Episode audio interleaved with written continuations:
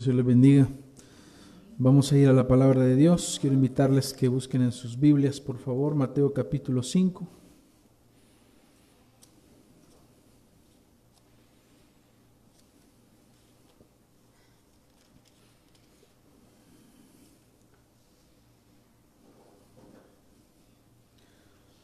Del 1 en adelante. Lo leemos, dice la palabra del Señor en Mateo 5.1. Viendo la multitud, subió al monte y sentándose vinieron a él sus discípulos.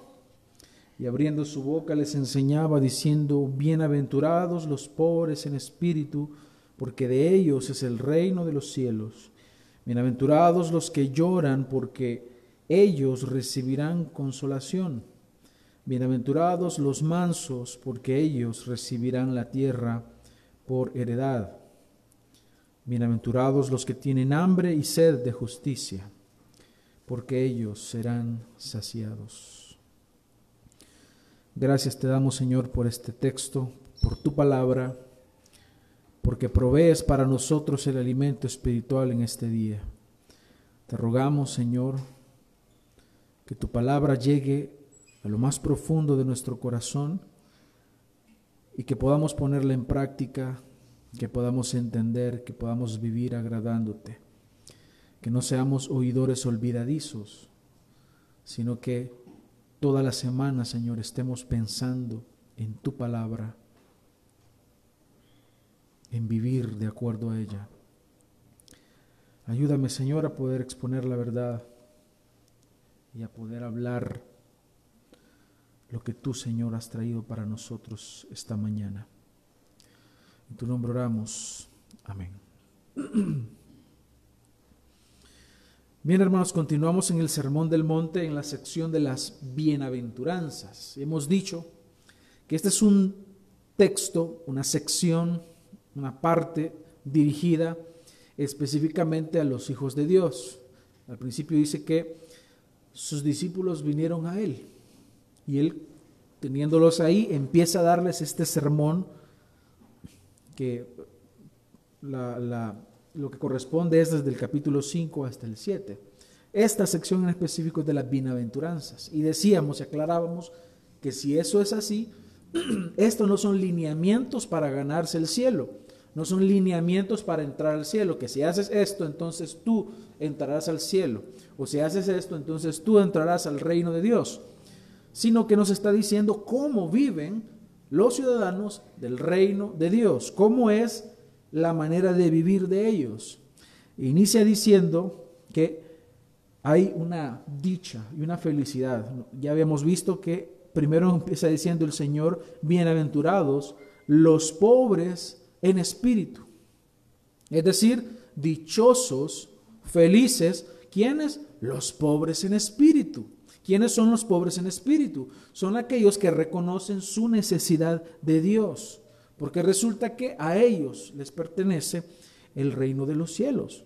Pero no solo, solamente eso, sino que nos está diciendo, aparte de, obviamente decirnos que el que es un ciudadano del reino de Dios es una persona pobre en espíritu, es decir, que reconoce su necesidad, también nos dice que son felices los que lloran.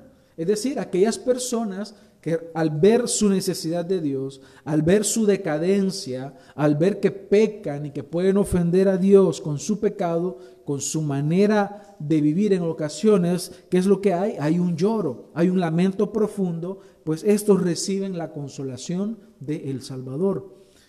Y vimos también que hay una felicidad muy grande una dicha muy grande para los que son mansos, para los mansos, es decir, aquellos que reconocen, aceptan la corrección de otros cuando otros le dicen, mira, tú has pecado, pues es manso. Una cosa, decíamos que una cosa es decir, ah, yo, yo he pecado, Señor, te he fallado, pero cuando viene otra persona y nos dice, tú has pecado y tú has fallado, ¿Qué es lo, más común en el hombre? Pues que salga el orgullo y que no acepte la corrección. Pero resulta que el que ha nacido de nuevo, que está en el reino de Dios, es manso, es decir, es una persona humilde. Y ahora el Señor nos está diciendo, Bienaventurados, es decir, dichosos, felices, ¿quiénes? Los que tienen hambre y sed de justicia, porque ellos serán saciados. Hermanos, nosotros somos testigos todos los días de que el mundo en el que nosotros vivimos es injusto. Hay muchas injusticias, pero para poder entender de qué estamos hablando, es necesario que entendamos qué es la justicia. La justicia de Dios es todo lo que es moralmente recto, moralmente recto, todas las cosas que son correctas, lo que debe ser así. Ahora bien, ¿según quién? ¿Quién define el estándar de rectitud? ¿Lo define la sociedad? ¿Lo define un, grupo de personas? ¿O lo define Dios?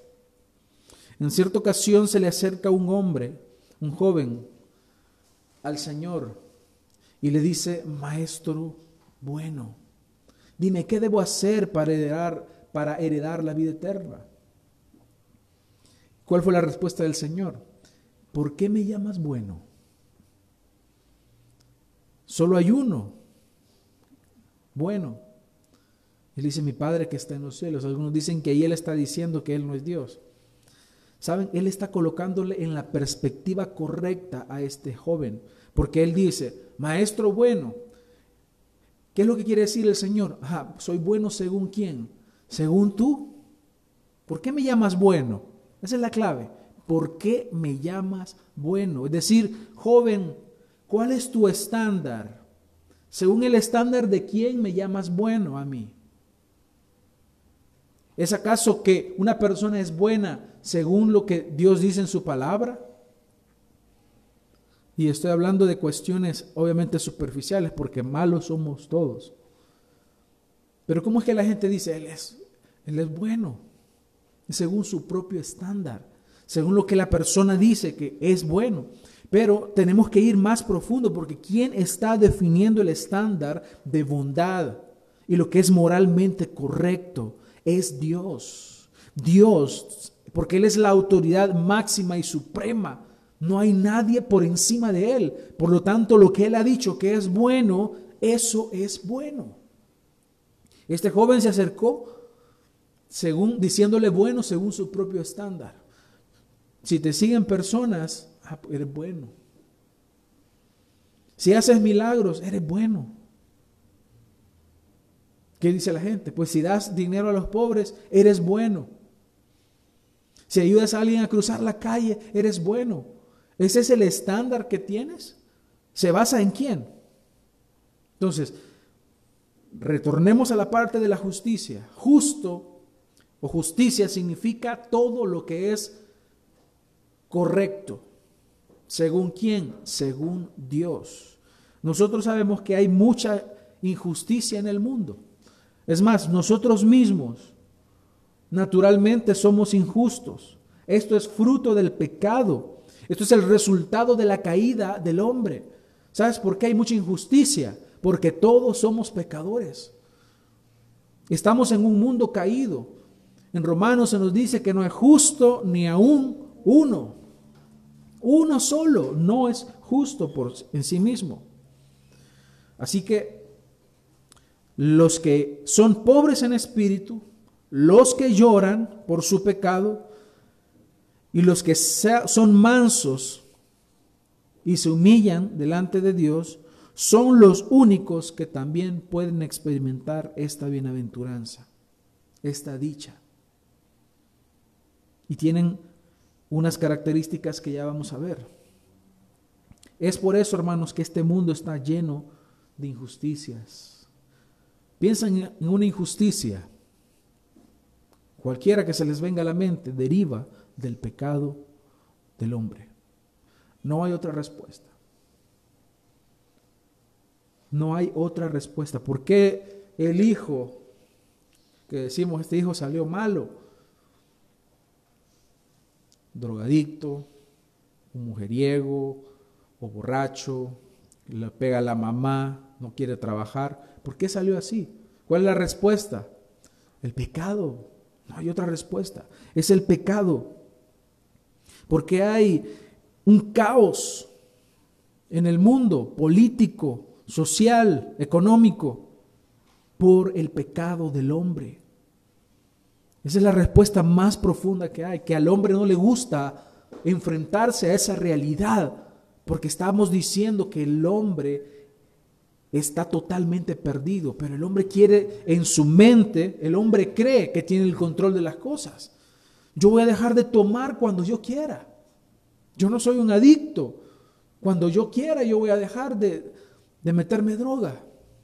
Cuando yo quiera, voy a dejar de ser mujeriego. Cree que tiene el control y no se da cuenta que es esclavo del pecado. Hoy en día se levanta una bandera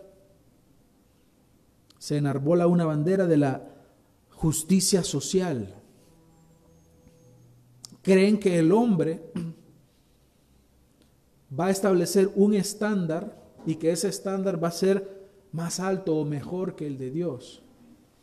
Se habla de darle una retribución a, alguien, se habla de minorías, grupos minoritarios, los negros en Estados Unidos o, los, los las comunidades de gente muy pobre. Hay mucho de qué hablar, pero no, no me voy a meter en ese tema ahora. Pero hermanos, no estamos hablando de eso, porque hay personas que piensan que así como dice, bienaventurados los pobres en espíritu, piensan que es los que son pobres económicamente hablando. Hay ahora también algunos que piensan que decir bienaventurados los que tienen hambre y sed de justicia se refieren a aquellos que luchan por causas sociales. No es eso. No está hablando de eso. Lo tengo que decir de entrada para que entendamos de qué estamos hablando acá y de qué nos está hablando el Señor. Hermanos, todos sabemos que tenemos una necesidad de justicia, pero no todos estamos dispuestos a hacer lo que tenemos que hacer para que esa hambre de justicia sea saciada. La única respuesta, hermanos, que tenemos hoy y siempre es ver hacia Dios. Mira hacia Dios. ¿Por qué? Porque Él sí es justo. No busques justicia en medio de los injustos.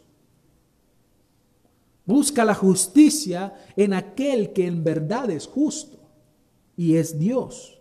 Él es justo. Él verdaderamente es justo.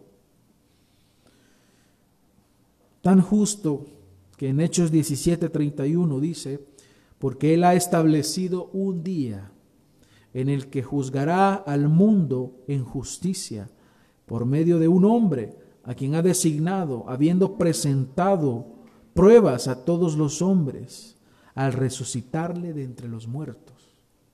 ¿Sabes quién va a juzgar un día al mundo? Cristo. Cristo es el designado porque Él es justo, perfectamente justo. El Padre ha mostrado un acto grande, inmensamente grande, infinitamente grande de justicia. Y lo hizo entregando a su propio Hijo. El justo por los injustos, para llevarnos hacia Dios, para que las demandas de justicia que se pedían fueran totalmente satisfechas en favor de aquellos que se arrepienten de sus pecados. Aceptado la muerte de Cristo como un sacrificio justo. Si tú pensabas que la muerte de Cristo en la cruz era injusto, estás equivocado. Es un acto de justicia.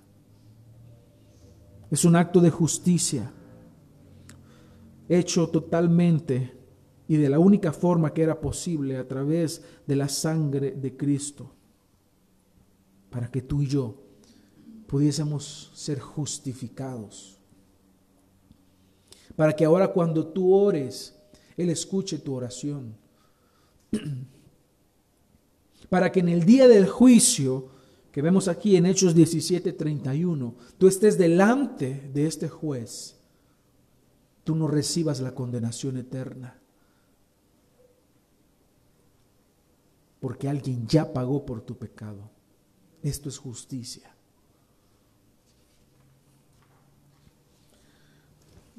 Hay una división de tres partes que vamos a ver. Veamos el hambre y la sed como primer punto, veamos la justicia como segundo punto y luego la promesa para el que tiene hambre y sed de justicia. Hermanos, cuando hablamos de hambre y sed de justicia, nuevamente volvemos a hablar de una necesidad.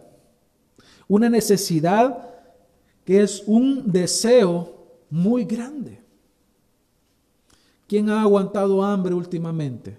Por diversas razones, no le quedó tiempo de comer, alguna situación le tocó ir a hacer diligencia y le tocó aguantar hambre. Se fijado de un dolorcito que se siente acá, unos mareos, nos duele la cabeza, algunos se ponen enojados. Hay una, esa es una necesidad. Ahora imagínese este, esta hambre prolongada por días. Yo nunca he experimentado eso. Gracias a Dios no hemos experimentado eso.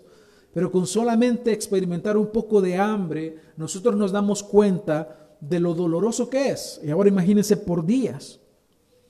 Ahora llevan, la palabra del Señor nos quiere que nosotros llevemos esto a la parte espiritual, que nosotros entendamos la necesidad grande. Una persona con hambre busca, busca donde le puedan dar comida y va a hacer lo que tenga que hacer porque quiere comer, porque es una necesidad fisiológica.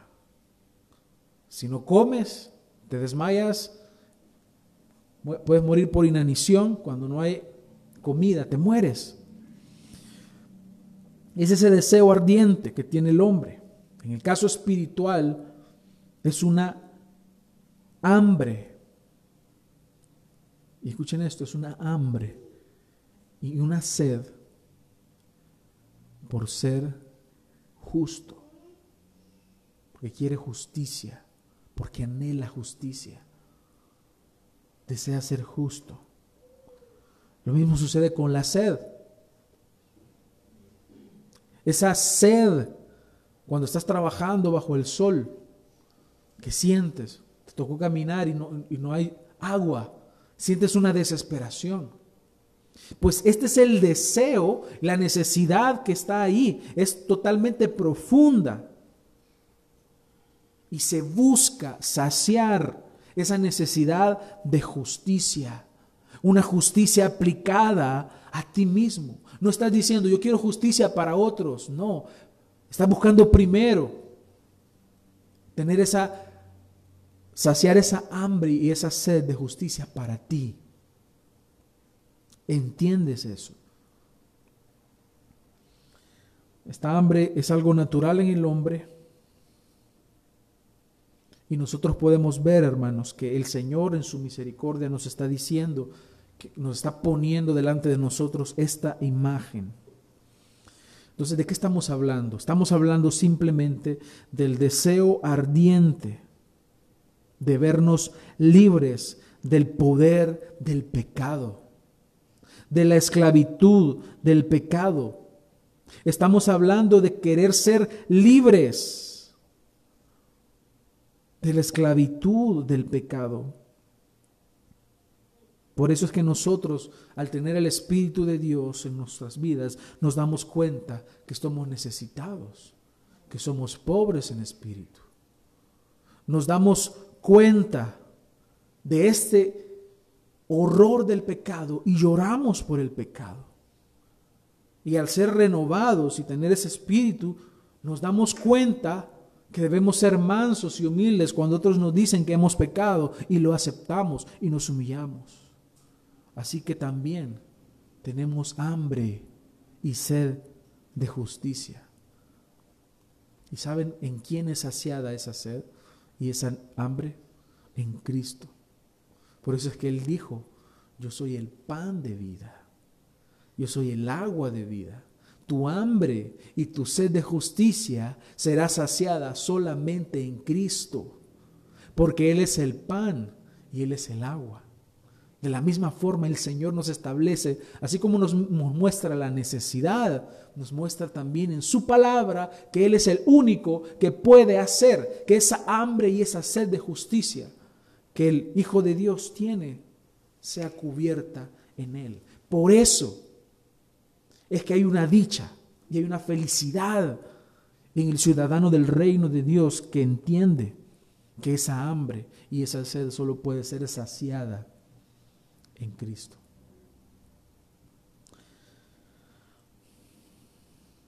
El apóstol Pablo nos muestra en Romanos 7 la veracidad de, esta, de esto que estamos hablando. Aquí se nos muestra la necesidad o la manera en que un creyente anhela ser librado del cuerpo de muerte. ¿Cómo es que dice el apóstol Pablo? ¿Quién me librará de este cuerpo de muerte? ¿Quién me librará? Solamente el Señor. ¿Cuál es la diferencia entonces entre un inconverso, alguien que no es un hijo de Dios y un hijo de Dios? Es que el, el que no es hijo de Dios, él se siente bien, él se siente justo, él se siente que todo está bien. Él dice, yo soy libre de hacer lo que yo quiera, pero no se da cuenta que es esclavo del pecado. Y esto sucede en el hombre todos los días. Se justifica a sí mismo y él dice, yo estoy bien con Dios, no hay ningún problema conmigo. Así que él no tiene hambre y no tiene sed de justicia. Él se siente bien. Pero ¿qué es lo que sucede con el Hijo de Dios? El Hijo de Dios sabe, conoce su necesidad. Él sabe que tiene un problema. Él sabe que mientras esté en este cuerpo, Él va todo el tiempo a estar expuesto al pecado. Mira lo que dice segunda de Pedro 2.14. Busca en tu Biblia segunda de Pedro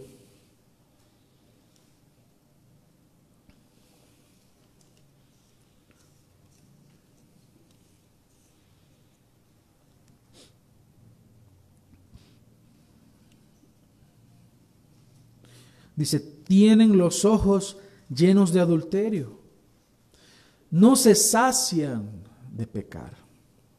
Seducen a las almas inconstantes, tienen el corazón habituado a la codicia y son hijos de maldición. Esto es injusticia. Es injusto. ¿Por qué? Porque no es recto delante de Dios.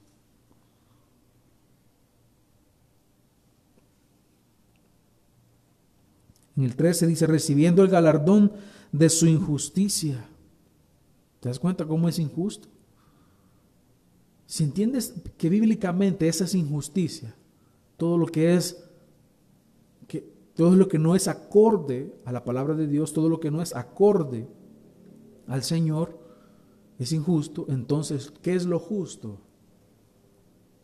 Todo lo que es acorde a la palabra de Dios todo lo que es acorde a la moral de Dios, lo que Él ha establecido en su palabra.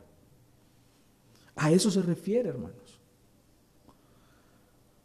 Ellos tienen los ojos llenos de adulterio y no se sacian de pecar. Eso es injusto. No se sacian. Pero ¿qué va a pasar con el Hijo de Dios? Ya no quiere pecar más. No quiero. Y por eso en la, bienaventuranza anterior, una de las anteriores que veíamos, es que llora por su pecado. No quiere pecar más. Y cuando peca, se humilla delante del Señor, se arrepiente y encuentra el consuelo en el Señor. Eh, en este sentido, entonces el incrédulo tiene hambre y sed. ¿Por qué? Por la injusticia. El creyente tiene hambre y tiene sed de la justicia. El incrédulo busca pecar, ama pecar, se deleita en el pecar. Y él no tiene hambre y no tiene sed de justicia, sino lo contrario. Pero el Hijo de Dios busca la santidad, busca agradar a Dios, busca deleitarse en Él. Entonces hablamos de una necesidad parecida como el hambre y la sed. Cuando tienes hambre, buscas cómo saciar esa hambre. Cuando tienes sed, buscas cómo quitar esa sed. Hablamos entonces que deseamos ser justos ante Dios. Y entendemos que eso es lo fundamental para ser verdaderamente feliz mientras llegamos a la tierra prometida. Por eso es que el Señor dice, buscad primeramente el reino de Dios y su justicia. Ahora entiendes qué significa eso. ¿Qué significa? Es buscarlo a Él. Es que Él sacie toda tu necesidad espiritual. Es que Él te sacie a ti. Es que puedas estar pleno y completo en Él. Es decir, el ciudadano del reino de Dios es feliz. ¿Por qué? Porque Cristo, porque el Señor ha suplido todas sus necesidades. Porque en Él estamos completos. Esto es lo fundamental para que tú encuentres felicidad. Esto es lo fundamental. En Él, todo lo que le llama la gente, todos los eslabones perdidos, y no hablo de, lo de la evolución, sino que todo aquello que tú no comprendes, pues lo vas a comprender en el Señor. El Señor te dice que el hombre vive de forma injusta. ¿Por qué? Porque es pecador. ¿Por qué sucede todo lo que sucede en el mundo? Porque el hombre es pecador, porque hay pecado.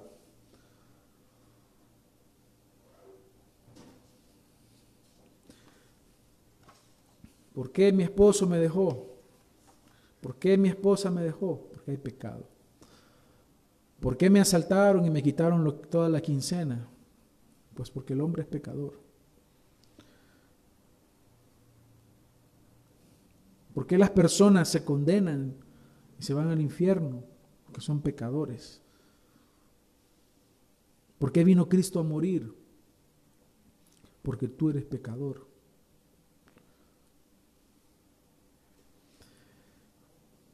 Tener hambre y sed de justicia es tener hambre y sed de Dios. Porque Él es justo. Cuando tú has experimentado la gracia de Dios, tú has sido renovado y eres una nueva persona, entonces lo que tú deseas es tener comunión con el Señor. Dice el Salmo 42, 1 y 2, como el siervo brama por las corrientes de las aguas, así clama por ti, oh Dios, el alma mía. Escucha esto, mi alma tiene sed de Dios, del Dios vivo. Este es el hambre y la sed que anda buscando el siervo por las corrientes de las aguas, por los ríos, saciar su sed. Así es el hambre que siente el Hijo de Dios. Está anhelando más de Dios, está deseándolo a Él. Es desear agradar al Señor, es estar con Él en comunión.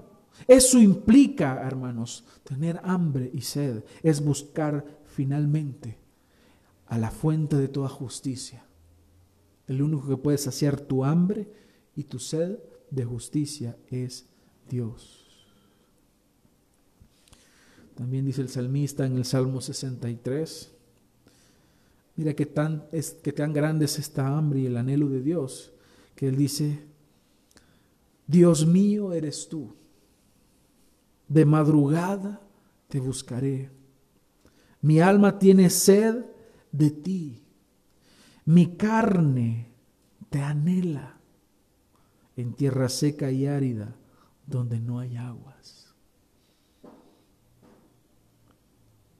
Tienes hambre y sed de justicia, en realidad estás teniendo hambre y sed de Dios. Quieres comer de Él, quieres beber de Él.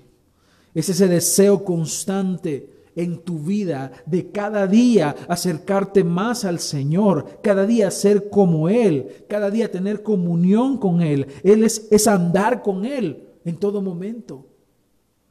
Ahí lo demuestras. Cuando tú vives de acuerdo a la palabra de Dios, cuando tú obedeces la palabra de Dios, conoces la palabra de Dios, tienes comunión con Él. Es decir, amas todo, todo, todo, todo lo que tiene que ver con Dios. Todo lo que Él te dice que hagas, tú lo haces con gozo. Él está ahí para ti y lo buscas. Entonces eres feliz, eres dichoso, porque Él es luz y no hay ninguna tiniebla en Él.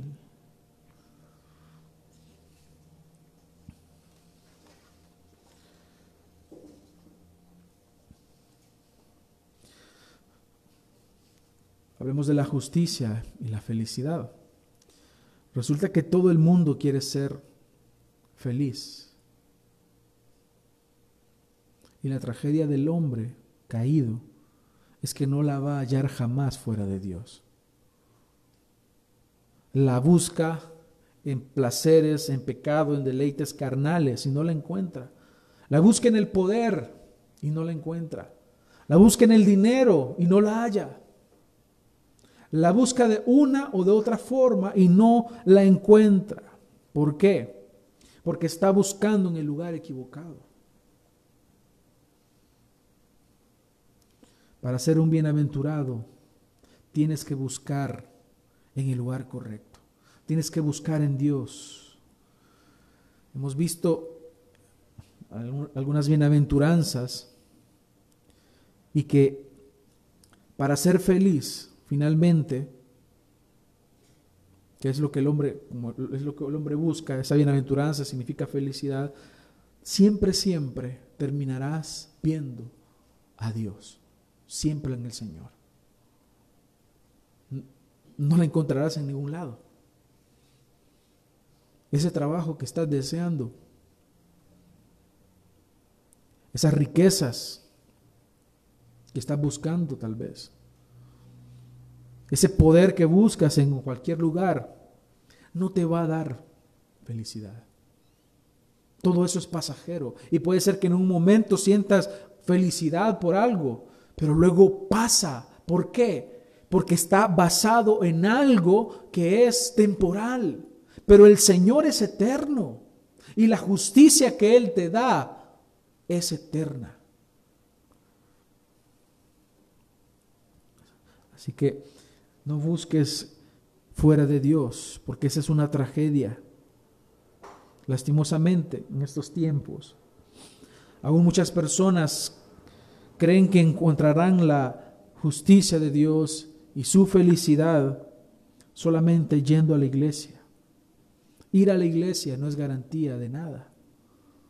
Cualquier persona puede hacerlo. Es más, Judas anduvo con el Señor. Esa no era garantía de que él iba a ser salvo.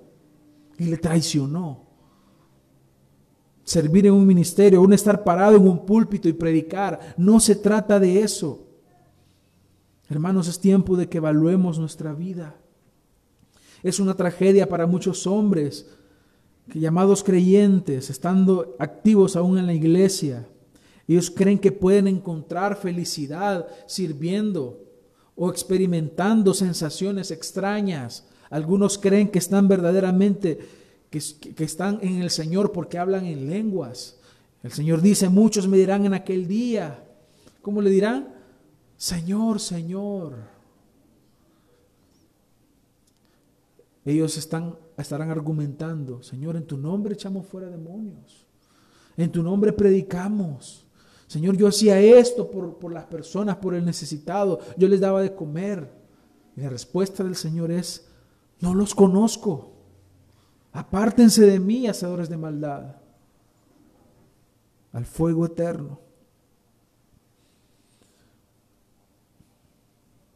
Tenemos que entender, hermanos, que la felicidad solamente se puede encontrar en el Señor. Y la única forma de que nosotros podamos experimentar esta felicidad es solo a través de Cristo. Quitas a Cristo de la ecuación y no tienes nada más que condenación. Pero es Cristo el que hace que todo tenga sentido. ¿Cómo es que ese Dios justo entonces puede satisfacer las demandas? Es a través de Cristo. Porque Cristo murió y él, su, sacrificio es perfecto. Si tú hubieras muerto en la cruz por ti, le hubieras quedado debiendo todavía. No es suficiente. Pero Cristo murió y resucitó al tercer día. Eso es lo que predicamos en el Evangelio. No busques ser feliz fuera del Señor. No encontrarás absolutamente nada. No busques justicia fuera del Señor porque no encontrarás nada más que injusticia. Es solamente Cristo el que puede satisfacer esa hambre y sed de justicia. Así que la justicia divina implica para nosotros justificación y santificación. ¿Qué estamos diciendo entonces? Estamos diciendo que esa hambre y sed de justicia solo puede ser satisfecha en Cristo. Y es que para ser felices debemos tener ese deseo ardiente de liberarnos del pecado. Eso es lo que significa. Es un deseo ardiente por librarnos del pecado, es decir, un deseo genuino de ser hallados justos delante de Dios. Eso es lo que el cristiano desea, un deseo que se cumplirá finalmente en la consumación de la vida eterna cuando nosotros lleguemos a la presencia del Señor. ¿Por qué? Porque no tendrás este cuerpo de muerte. Por eso es que el Señor nos promete un cuerpo glorificado, cuando esto corruptible se vista de incorruptibilidad. Pero ¿cuál es la promesa entonces que encontramos? Él dice que habrá felicidad para el que tiene hambre y que tiene sed de justicia. ¿Por qué? Nos va a dar saciedad, nos vamos a saciar. Cuando vemos esto en la palabra de Dios, vemos que finalmente el Señor cumplirá su propósito por el cual nosotros hemos sido salvos. La palabra del Señor nos muestra, y quiero que vayas a Filipenses capítulo 2.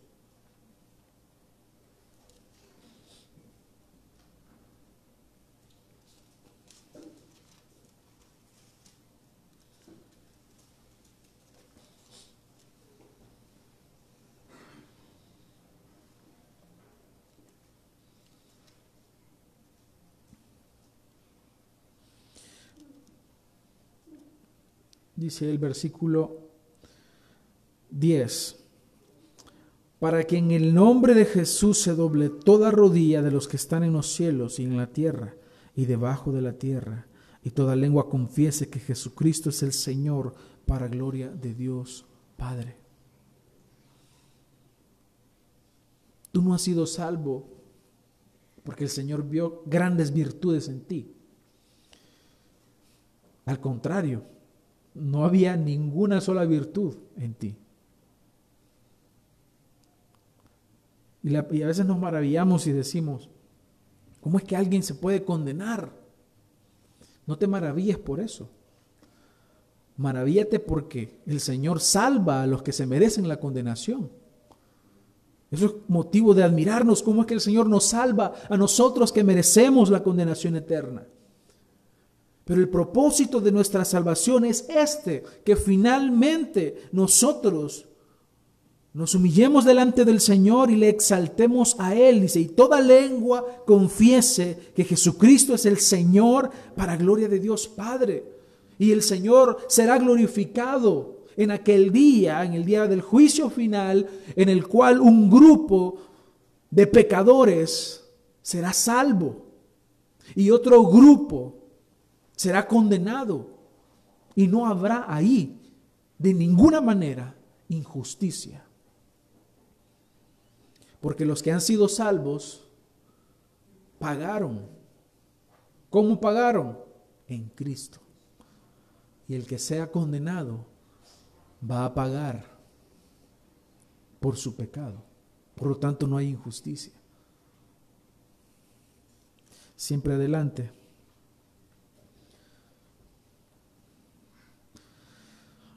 En Filipenses 3:20 dice, mas nuestra ciudadanía está en los cielos, de donde también esperamos al Salvador, al Señor Jesucristo, el cual transformará el cuerpo de la humillación nuestra, para que sea semejante al cuerpo de la gloria suya, por el poder con el cual puede también sujetar a sí mismo todas las cosas. Por eso es que seremos transformados. ¿Qué es lo que estamos anhelando? Que ese día llegue. Ahora, desde ya Él ha satisfecho en nosotros esa hambre y sed de justicia, porque tú, que eres un hijo de Dios, ya eres justo. Sin embargo, todavía estás en este cuerpo de muerte, en este cuerpo de humillación, por el cual no tienes ninguna razón, ni una sola, para gloriarte a ti mismo. Ah, que yo tengo mucho dinero, ah, que yo soy muy inteligente, yo tengo mucha sabiduría, yo soy esto y soy lo otro. Eres polvo, eres barro. Por eso es que Él va a transformar este cuerpo de la humillación nuestra. Esto, hermanos, esto no es para gloriarnos, de ninguna manera, porque esto es de humillación. Tanto que el Señor se humilló haciéndose semejante a nosotros. Así que hermanos, nosotros que somos hijos de Dios tenemos un hambre y una sed de ser justos.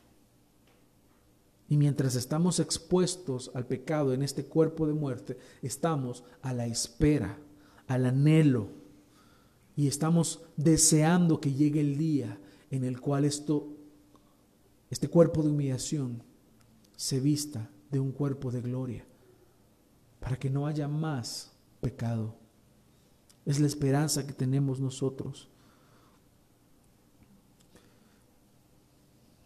Por eso es que tenemos la promesa de la santificación final cuando lleguemos a su presencia.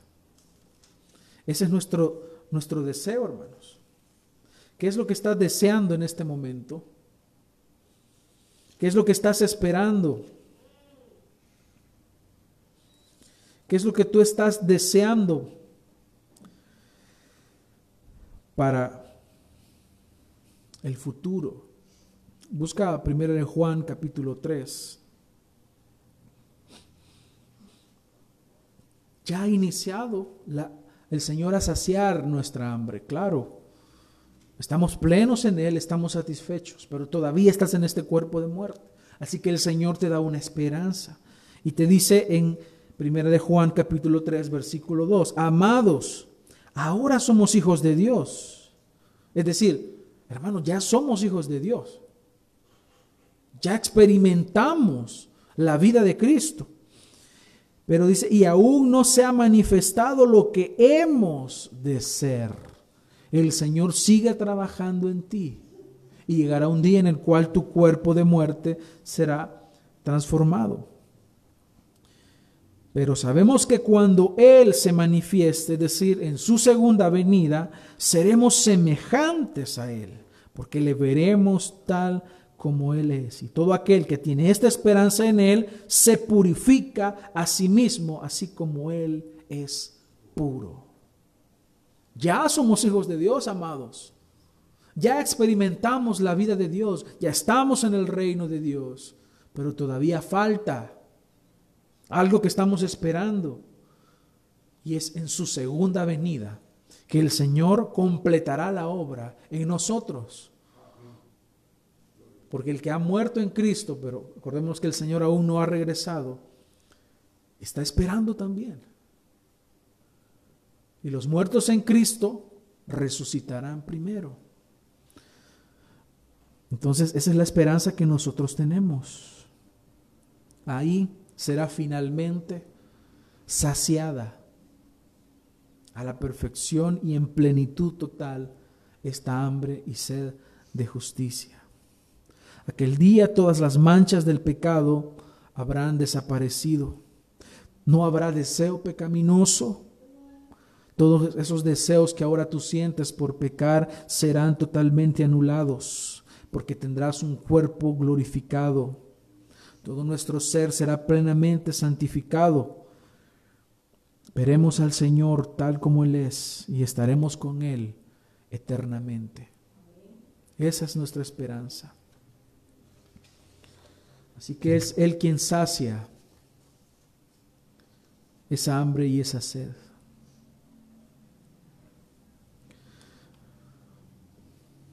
Hermanos, esta necesidad que sentimos espiritual es normal en el Hijo de Dios. ¿Por qué? Porque no estás satisfecho en este mundo. Si el mundo te está satisfaciendo, es porque eres del mundo. Pero si el mundo no te satisface, no tienes otra opción que ver a la cruz. No tienes otra opción que ver a Dios, que ver al Señor. Mirad a mí, dice el Señor, y seréis salvos todos los términos de la tierra. Ve al Señor, míralo en la cruz y se va a satisfacer tu hambre y tu sed de justicia. No te acostumbres a este mundo, porque este mundo es pasajero. Si el mundo te está satisfaciendo, es porque tú eres del mundo, pero en el Hijo de Dios no puede ser así. El mundo se esfuerza todos los días por satisfacer su necesidad del mundo en el mundo, pero el Hijo de Dios se esfuerza todos los días por conocer más al Señor, por buscar más de Él. Ese es el esfuerzo del Hijo de Dios, por parecerse más al Señor, por amar más lo que el Señor ama y aborrecer cada día, yo aborrecer lo que el Señor aborrece. Esta es la realidad que viven los que son saciados espiritualmente, los que hemos experimentado la gracia de Dios y tenemos un profundo deseo de cumplir la voluntad del Señor. Deseamos vivir la palabra de Dios, deseamos conocer la palabra de Dios, entendemos la necesidad que tenemos y solamente vamos a la fuente de toda felicidad, que es Cristo. Hermanos, que el Señor nos ayude a poder experimentar esta hambre y esta sed todos los días. Porque aunque ya somos hijos de Dios, y de alguna manera Él encontramos nosotros Así como en el progreso del peregrino cayó aquella, aquel peso que andábamos cuando vimos, cuando venimos al Señor. Aquellas piedras que andábamos de pecado cayeron, se terminaron cuando vinimos al Señor. Pero todavía estamos en este cuerpo de muerte. Todavía estás caminando por el valle de la sombra y de la muerte.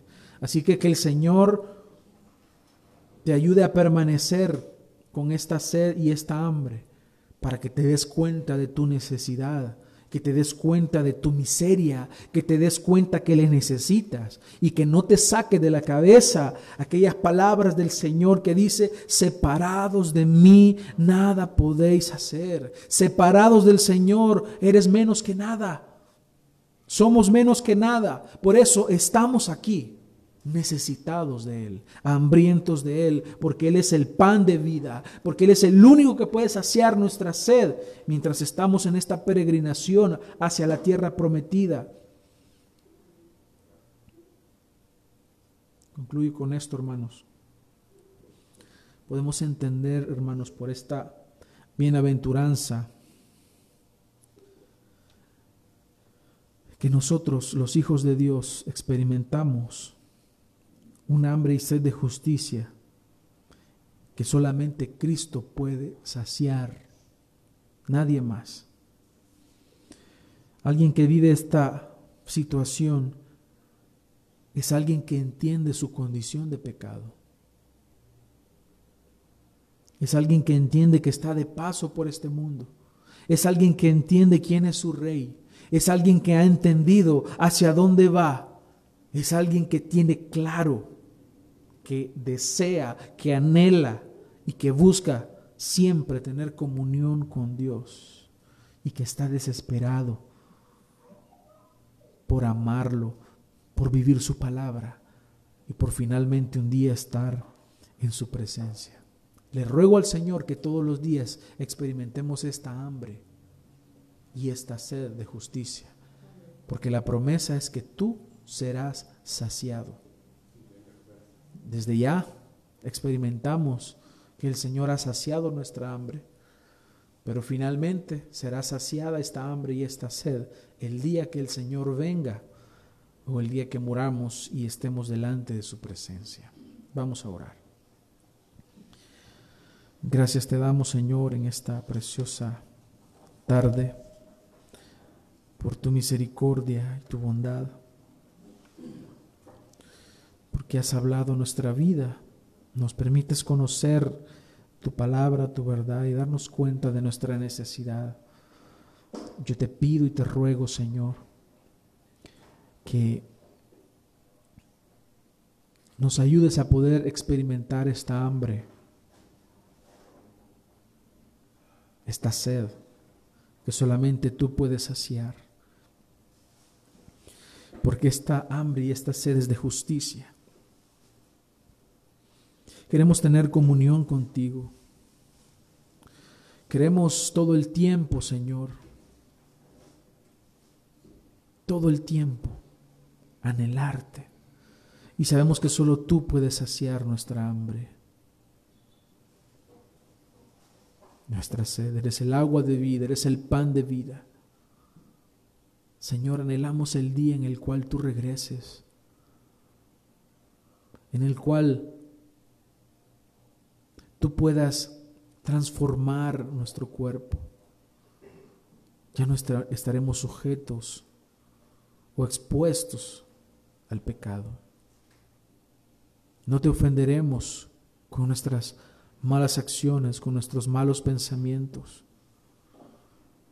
Pero mientras eso llega, Señor, ayúdanos a todos los días santificarnos en tu verdad, vivir en tu palabra, anhelar tu palabra, desear la comunión de los santos y crecer todos los días en santidad, en amor. Ayúdanos, Señor. Estamos necesitados de ti. Bendice la vida de cada uno, bendice nuestras familias, provee de trabajo, Provee, Señor, para cubrir las necesidades que tenemos esta semana, Señor. Te pedimos que nos ayudes con los gastos, Señor, el pago del local, las necesidades que hay que cubrir de la iglesia. Oramos, Señor, por los trabajos de cada uno, que los bendigas, les prosperes, los negocios que, que tengan, que los prosperes y los bendigas, Señor. Todo esto, Señor, te lo pedimos en el nombre de Jesucristo, aceptando y viviendo, Señor, en tu soberanía, porque harás según tu voluntad, y tu voluntad es buena, agradable y perfecta. Llévanos con bien hasta nuestros hogares, Señor. Es nuestra oración. En tu nombre oramos. Amén.